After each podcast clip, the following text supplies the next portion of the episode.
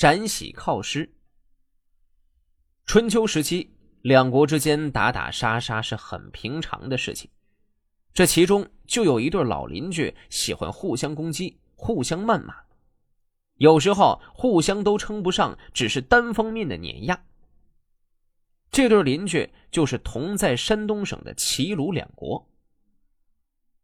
鲁庄公时期，齐国攻打鲁国。鲁国虽然弱小，但有了曹刿，出了一个好主意。后来，鲁庄公的儿子鲁喜公继任，又出了展喜这么一号能人。这鲁国虽小，但是能人异士却是不少。要说这打仗犒赏了打胜战的士兵，那是常事，从来就没人听说过在别人打过来的时候跑去犒劳敌人的。但这种事儿。他还真就发生了。鲁喜公二十六年，齐孝公率军攻打鲁国，齐强鲁弱，又适逢鲁国发生饥荒，根本就无力抵挡，情势十分的危急。鲁喜公派遣展喜去犒劳齐军，当然，这名义上是犒劳，实际上就是派展喜去打嘴炮。并且凭借他强大的嘴炮技能劝退敌军。展喜在与齐孝公的对话之中，一开口就说起先王遗命和齐国祖先辅佐周王室的遗德，以及当时的道义来说服他。意思就是，咱们当时都是订立了盟约的国家，你今天来攻打鲁国，那就是背信弃义的小人。理直气壮、大义凛然而又委婉动听，满足了齐孝公的虚荣心。由于展喜的机智善变、从容应对，终于取得了外交上的胜利，使齐孝公无言以对，不得不收兵还师，从而解救了国家的危难。齐孝公攻打鲁国北部边境，鲁僖公派展喜去犒劳齐军。让他向展禽请教外交辞命。齐孝公还没有进入鲁国国境，展喜出境迎上去见他，说：“我们国君听说君侯亲劳大驾，叫屈尊来到我们这个破地方，派遣下臣来犒劳您的左右侍从。”齐孝公问：“鲁国人害怕吗？”小人害怕了，君子则没有。房屋中像挂起的庆一样空无一物，田野里连草都不长，凭什么不害怕？凭着先王的命令。从前，周公姜太公是周王室的股肱大臣，在左右辅佐成王，成王慰劳他们。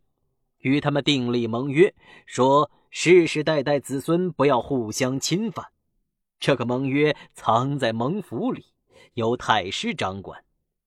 桓公因此联合诸侯，解决他们之间的不和谐，弥补他们的缺失，救援他们的灾难，显扬过去的职责。到君侯即位，诸侯盼望到他会继承桓公的功业吧。我国因此不敢保成聚众，说：难道他即位九年就丢弃王命、废弃职责，怎么对先君交代呢？君侯一定不会这样，凭借这个不害怕。齐孝公就回国了。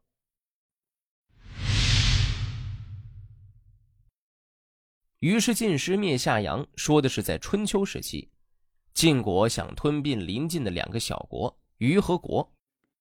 这两个国家之间关系不错，晋如果袭虞，国会出兵救援；晋如果攻国，虞也会出兵相救。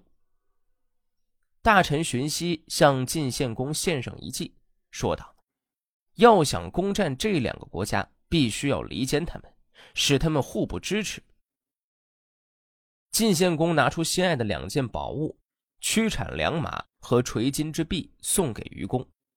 愚公得到了良马美璧，和晋国达成了友好关系，然后晋国故意在晋国边境制造事端，找到了伐国的借口。晋国要求虞国借道让晋国伐国，虞国得了晋国的好处，只得答应。虞国大臣公之奇再三劝说虞公，这件事办不得。虞国两国唇齿相依，国国一亡，唇亡齿寒，晋国是不会放过虞国的。虞公却说：“交一个弱朋友，却得罪一个强有力的朋友，那才是傻瓜呢。”晋大军通过虞国道路攻打虢国，经过了四个月，取得了胜利。班师回国的时候，把劫夺的财产分了许多送给愚公，愚公更是大喜过望。晋军大将李克这时装病，称不能带兵回国，暂时把部队驻扎在虞国京城附近。愚公毫不怀疑。几天之后，晋献公亲率大军前去。愚公出城相迎，献公约愚公前去打猎。不一会儿，只见京城中起火。愚公赶到城外的时候，京城已经被晋军里应外合强占了。就这样，晋国又轻而易举的灭掉了虞国。不是国家而说灭，这是重视夏阳。虞国没有出兵，春秋却说虞国军队，这是为什么呢？因为。在晋国出兵前，虞国就已经把夏阳推入了死地，所以不能不说是军队。为什么说他在晋国出兵前就把夏阳推入死地了呢？是因为他是灭亡夏阳的主谋。夏阳是虞国和虢国边界上的城邑，灭掉了夏阳，虞国和虢国也就可以攻下来了。说虞国是灭掉夏阳的主谋，这是为什么呢？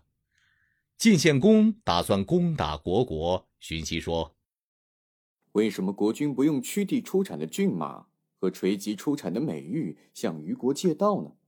晋献公说：“这些都是晋国的宝物啊！如果虞国接受了我的礼物，却又不借道给我，那该怎么办呢？”这就是小国用来侍奉大国的礼数，他不借道给我们，就一定不敢接受我们的礼物。如果接受了我们的礼物，又借道给我们，那么我们只不过是把美玉从宫中的库房里取出来，藏到宫外的库房里；把良马从宫内的马厩中牵出来，放在宫外的马厩而已。公之奇还在虞国任职呢，他一定不会让国君接受这礼物的。公之奇的为人虽然内心通达，但是性情懦弱，又是从小和国君一起长大的。心里明白，说话就简略，性情懦弱，就不会坚决劝谏。从小和国君一起长大，国君就不会重视他。况且在珍宝面前，亡国之灾却在另一个国家灭亡之后，这是中等智力以上的人才能想到的。我料定，这个虞国国君是个中等智力以下的人。于是晋献公就向虞国借道去攻打虢国。